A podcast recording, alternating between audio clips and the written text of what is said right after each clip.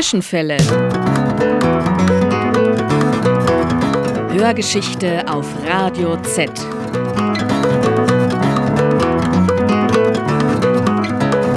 War da was? Ja, gegenläufige Erinnerungen. Die Radikalen der alten Frauen. Der Aufstand gegen die Die WAA. renitenten Nonnen des Mittelalters. Zwischenfälle. Hörgeschichte auf Radio Z. Beunruhigende Aktualität der Vergangenheit.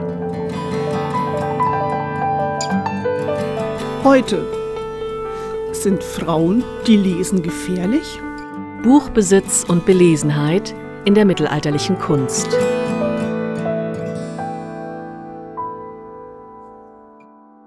Siehst du, wie die Heiligen gemalt sind, die dir als Beispiel dienen sollen, damit du, wenn du ein so edles und so schönes Mädchen erblickst, Freude und Stärke und Sicherheit gewinnst und nicht zweifelst. So lautete die Aufforderung eines Predigers zu Beginn des 14. Jahrhunderts. Darstellungen heiliger Frauen und Mädchen, wie sie in den mittelalterlichen Kirchen zahlreich zu finden waren, sollten also dazu dienen, die Zeitgenossinnen zu bestärken, zweifellos zu bestärken in christlichen Glaubensangelegenheiten. Wie haben wir mittelalterliche Bilder und Skulpturen zu interpretieren? Wie wirkten diese auf die Menschen der Zeit? Es existieren noch heute zahlreiche Darstellungen lesender und buchbesitzender Frauen des 14., 15. und beginnenden 16. Jahrhunderts. Waren sie Vorbilder oder gar Abbilder der historischen Realität? Oder sollten sie etwa abschreckend wirken? Waren sie negativ konnotiert? Letzteres keineswegs. Das Christentum war bekanntlich wie das Judentum eine Schrift- und Buchreligion. So war in der christlichen Bilderwelt das Bild der lesenden und lehrenden Frau bekannt, ausgehend von Maria über ihre Mutter der heiligen Anna, der Prophetin Hannah, einer der bedeutendsten Frauen des Alten Testaments, bis hin zu weiblichen Heiligen, wie vor allem Katharina von Alexandrien. Umso erstaunlicher, dass mit reißerischen Buchtiteln wie Frauen, die lesen, sind gefährlich von 2011 oder Man höre und staune, Frauen, die denken, sind gefährlich und stark von 2015 und ähnlichen Titeln der Büchermarkt überschwemmt wird und sich solche Werke offenbar gut verkaufen lassen. Woman's History sells. Der feministischen Schmuddelecke entwachsen haben Verleger und Autoren erkannt, mit Frauengeschichte lässt sich Geld verdienen. Doch ist der Erkenntnisgewinn über Frauen und ihre Affinität zum Lesen in diesen Büchern reichlich dünn. Wem oder was würden sie denn gefährlich, die Frauen? Durch derartige Gemeinplätze wird eher verhindert, dass weibliche Handlungsräume gewisser Schichten zu bestimmten historischen Epochen entdeckt und eingehender betrachtet werden. Dadurch wird der Blick auf die Vergangenheit in geschlechtergeschichtlicher Perspektive mehr verschleiert, als dass die Geschichte von Frauen erhellt werden würde.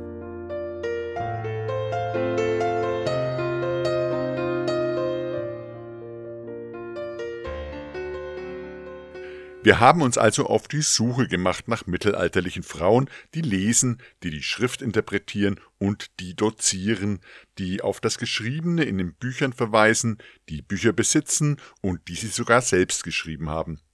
Es sind Frauenbilder, die den mittelalterlichen Zeitgenossinnen und Zeitgenossen in den damaligen Kirchen wie selbstverständlich vor Augen standen, auf Tafelmalereien und Holzreliefs, auf Altargemälden und als Steinskulpturen. Es sind mal verschlossene, mal aufgeschlagene Bücher, die darauf zu sehen sind, mal Wachstafeln, mal Kodizes, mal Schriftrollen. Es handelt sich um bekannte biblische Frauenfiguren der Heilsgeschichte und um außerbiblische Frauen. Diese Frauen, die lesen, waren nicht per se gefährlich, sondern nahmen einen anerkannten Platz in der mittelalterlichen Weltvorstellung ein, wenn sie die anerkannten christlichen Grundsätze vertraten. So konnten sie als Identifikationsfiguren für die Frauen der höheren Stände dienen, die selbst lesen konnten und auch sollten.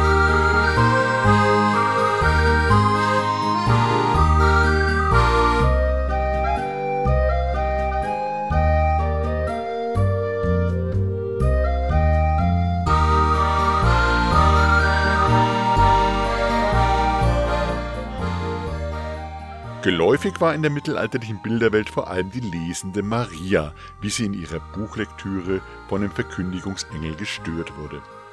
Er hatte ihr die Botschaft zu überbringen, dass sie ein Kind empfangen wird. Es handelt sich dabei um eine Szene, die dem Lukasevangelium entnommen wurde. Hierin allerdings sprechen Maria und der Engel noch miteinander. Dies verweist auf eine Kultur, in der vornehmlich mündliche Kommunikationsformen vorherrschend waren.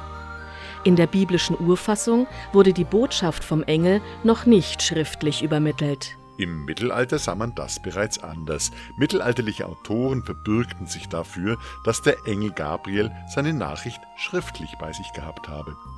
Die unendlich lange Reise vom Himmel zu Maria barg die Gefahr in sich, dass die heilsbedeutende Botschaft auf dem Weg vergessen würde und auch eine Falschmeldung wäre ohne schriftliche Grundlage möglich gewesen.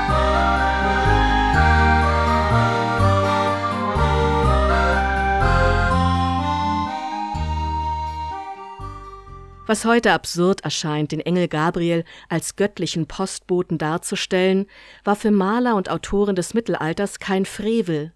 Gabriel vollbrachte in ihren Augen keine Gedächtnisleistung, sondern las Wort für Wort die göttliche Botschaft vor. So finden sich Verkündigungsszenen, auf denen der Engel eine Pergamentrolle oder eine Urkunde bei sich trägt, einen versiegelten Brief oder ein gefaltetes Schreiben. Die zunehmende Verschriftlichung der menschlichen Verkehrsformen im Verlauf des Mittelalters hatte diese Abänderung des biblischen Textes nach sich gezogen. Dass Maria bei dieser Begegnung gelesen haben soll, war durchaus nicht von Anfang an Konsens gewesen. Immer war es in theologischen Kreisen in der Diskussion, mit was Maria wohl beschäftigt war, als der Engel zu ihr kam. Einhellige Antworten wurden zunächst nicht gefunden. Maria habe an einem Teppich für den Tempel gewebt, so berichteten die einen. Maria habe im Psalter oder im Buch des Propheten Jesaja gelesen, die anderen. Und schließlich wurde eine vermittelnde Lösung gefunden, Maria habe am Webstuhl sitzend Psalmen gebetet. Diese Verbindung von Psalterlektüre und Webarbeit sollte die vorbildhafte Vereinigung von kontemplativem und aktivem Leben anzeigen, hatte aber für die weitere Rezeption keine Bedeutung. Künstler und Literaten des hohen und späten Mittelalters zogen es stattdessen vor, Maria als buchbesitzende und lesende Frau darzustellen. Maria also wird in ihrer Lektüre durch den Engel unterbrochen. Die Lektüre von Maria weist auf ihr soziales Milieu hin, auf ihre hohe Abstammung und eine herrschaftliche Lebenswelt.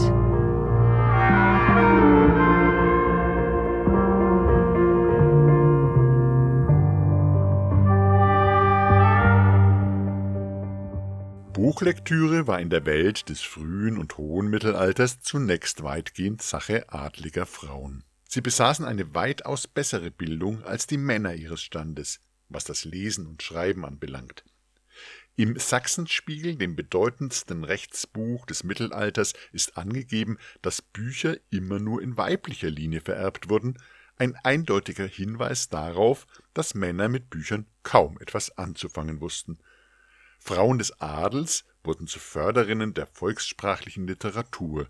Sie nahmen eine Sonderstellung zwischen den gebildeten Männern des geistlichen Standes und den ungebildeten des weltlichen Standes ein. Die Bildung adliger Männer bestand in der Kriegskunst, dem Führen von Schlachten. Die lesende Maria konnte diesen adligen Frauen als Vorbild dienen. Aus der Magd, die mit einem Tischler verheiratet war, konstruierte die Kirche eine hochgeborene, gebildete Frau. Dadurch wurde es den Frauen der herrschenden Stände möglich, sich mit ihr zu identifizieren. So hatte man ihnen durch die Statuserhöhung von Maria die Annahme des christlichen Glaubens erleichtert.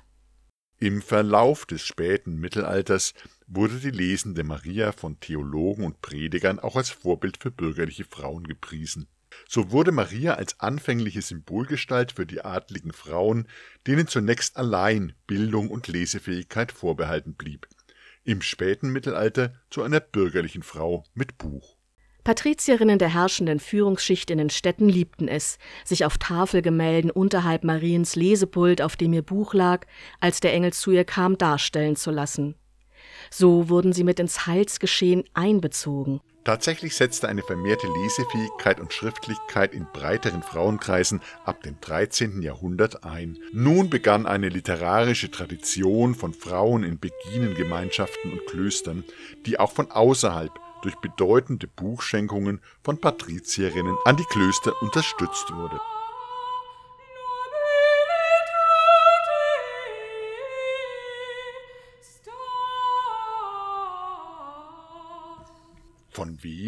Hatte Maria eigentlich das Lesen gelernt? Dazu müssen wir auf ihre Mutter, die heilige Anna, zurückgreifen. Anna findet in der Bibel keine Erwähnung. Es sind außerbiblische Evangelien und Legenden aus dem zweiten nachchristlichen Jahrhundert, auf die man sich berief. Seit dem fünften Jahrhundert kam es zu einer ersten Verehrung der Mutter Mariens, die sich insbesondere vom 13. bis zum 15. Jahrhundert steigerte, auch nördlich der Alpen. Anna nun wurde oftmals als Lehrerin ihrer Tochter Maria dargestellt. Sie war es, die ihre Tochter im Lesen unterrichtete, meist anhand einer biblischen Schrift, dem Psalter oder ähnlichem. Es finden sich zahlreiche solcher Darstellungen in Dorf-, Stadtpfarr- und Klosterkirchen. Damit sollte nicht allein die Kindheitsgeschichte von Maria dokumentiert werden, sondern es sollte Ansporn sein, das Lesen zu erlernen. Es ist nicht auszuschließen, dass Anna als Anwältin der Mädchenbildung diente und ihre Figur Lernimpulse weckte. Tatsache ist, dass auf Abbildungen, in denen Anna Maria unterrichtet, einem Mädchen das Lesen beigebracht wird und eine ältere Frau als Lehrerin fungiert.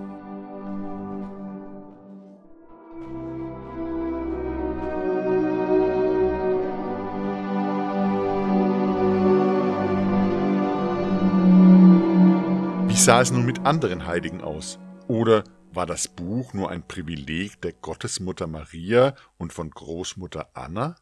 Keineswegs. Es ist insbesondere die spätantike Märtyrerin Katharina von Alexandrien, die im vierten nachchristlichen Jahrhundert gelebt haben soll, die als gebildete und dozierende Frau im Mittelalter ihren bildlichen Niederschlag erfuhr. Katharina, Königstochter von Alexandrien, soll der Legende nach zum Christentum übergetreten sein. Der heidnische Kaiser Maxentius wollte sie wiederum durch die Überzeugungskraft seiner Philosophen zum vorchristlichen Glauben zurückführen und veranlasste ein im Mittelalter vielfach gemaltes Streitgespräch zwischen ihr und seinen herbeigerufenen 50 Philosophen diese Szene fand vielfältigen bildlichen Niederschlag, und es ist dabei Katharina von Alexandrien, die bei einem angeregten Disput mit erhobenem Zeigefinger, einem offensichtlichen Lehrgestus, die anwesenden Herren belehrte und nicht umgekehrt, wie von Kaiser Maxentius geplant. Mit dem Buch, das sie bei diesen Streitgesprächen ergreift, greift sie buchstäblich in das Geschehen ein. Nicht umsonst war das Buch ein wichtiges Attribut der Heiligen, an dem man sie neben dem Rad und dem Schwert erkennen konnte, was für ihre Gelehrsamkeit stand.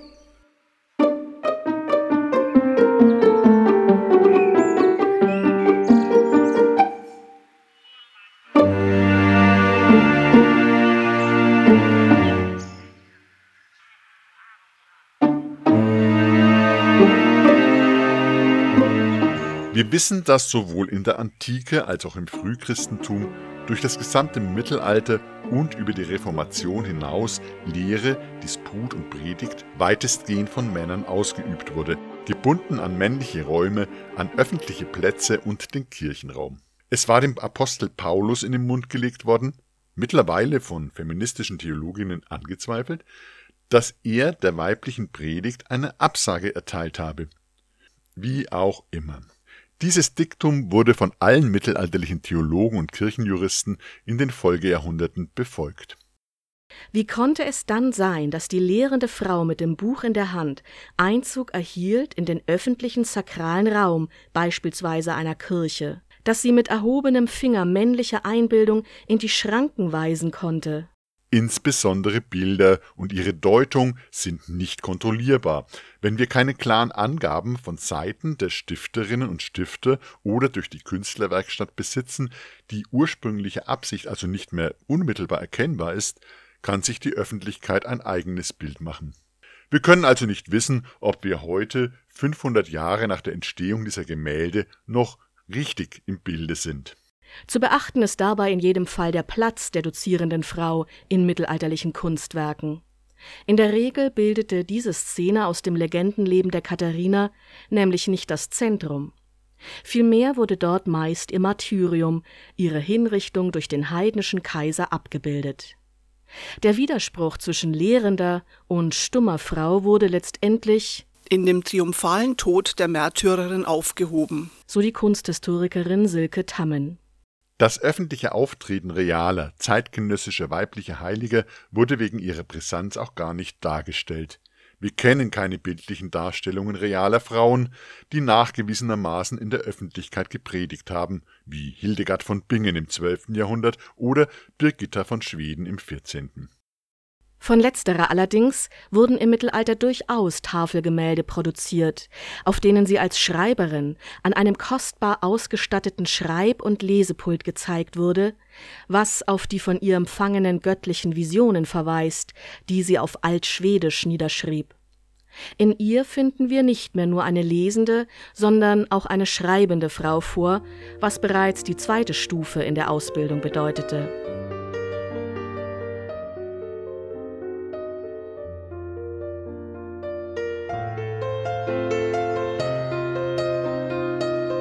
Ab dem 12. Jahrhundert spiegelte das paulinische Verbot, wonach die Frau in der Gemeinde zu schweigen habe, nicht mehr die gesellschaftliche Realität wider. Durch den religiösen Aufbruch der Laien, durch die Vielseitigkeit des städtischen Lebens und einer damit einhergehenden steigenden Frauenbildung ergriffen diese nun auch vermehrt das Wort es ist davon auszugehen, dass Patriziertöchter des Bürgertums zumindest ab dem beginnenden 15. Jahrhundert an lesen und schreiben konnten, wie es ihren Müttern, die noch im 14. Jahrhundert geboren waren, selten möglich war. Sie besuchten nun deutsche Schulen, die seit der Mitte des 15. Jahrhunderts in jeder größeren Stadt im deutschen Sprachraum nachweisbar sind. Darüber hinaus erhielten sie Unterricht durch einen Privatlehrer, einen Kleriker oder Magister wenngleich dies quellenmäßig auch schwer zu fassen ist, sondern nur anhand des vergleichsweise hohen Bildungsstands der begüterten Patrizierinnen rückzuschließen ist. In jedem Fall waren Wissen und Wissenserwerb standesbezogen. Insofern lassen sich Marienbildnisse, die zunächst von den gebildeten und begüterten Schichten des städtischen Bürgertums gestiftet wurden, durchaus als Abbild, Vorbild und Orientierungspunkt für den Bildungsstand der Zeitgenossinnen lesen.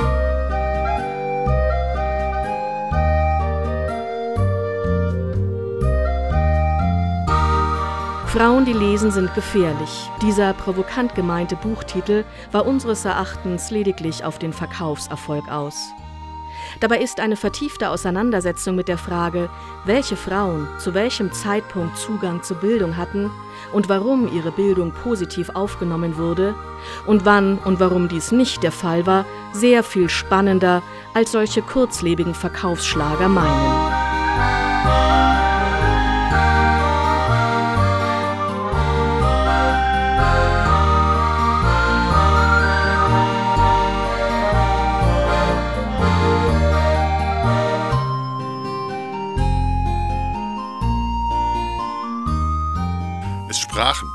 Nadja Benewitz, Michael Liebler, Inge Hammer und Michael Lang.